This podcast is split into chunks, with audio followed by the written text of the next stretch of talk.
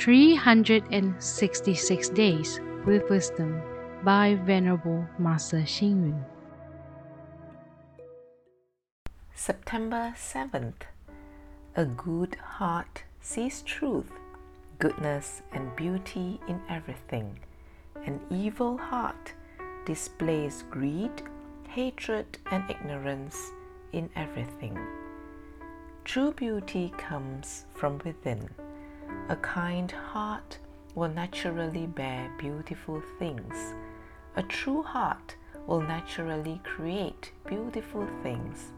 A compassionate heart will naturally beget beautiful things. And a pure heart will naturally bring forth beautiful things. Many Japanese are ashamed of their past and have labeled themselves as the ugly Japanese. However, don't also the Chinese often feel the same way? Of course, other people of the world have similar feelings. It is better for us to realize and understand our ugly weaknesses than to not be aware of them. Without self awareness, we will never be able to improve.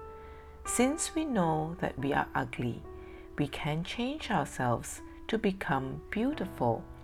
When we know we are ugly, we should feel remorse about ourselves and should work towards being naturally beautiful.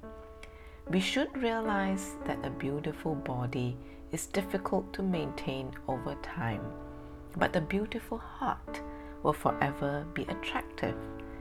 The first step on the path to beauty is to speak good words, do good deeds, and have good thoughts. By following these three good movements, let us start to beautify our world. Everybody loves a beautiful person. Everybody likes to hear pleasing words. Everybody respects good behavior. And everybody loves to do a good deed.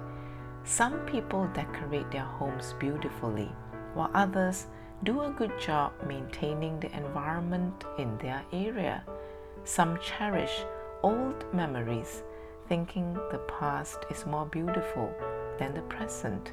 Some realize that the present instant is more dependable than the future, while others fantasize that the future is better than the present reality.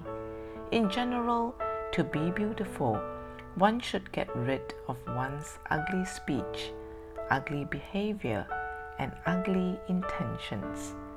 Read, reflect, and act.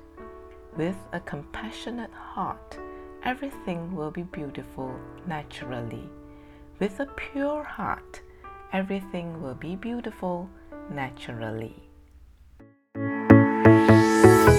Please tune in, same time tomorrow as we meet on air.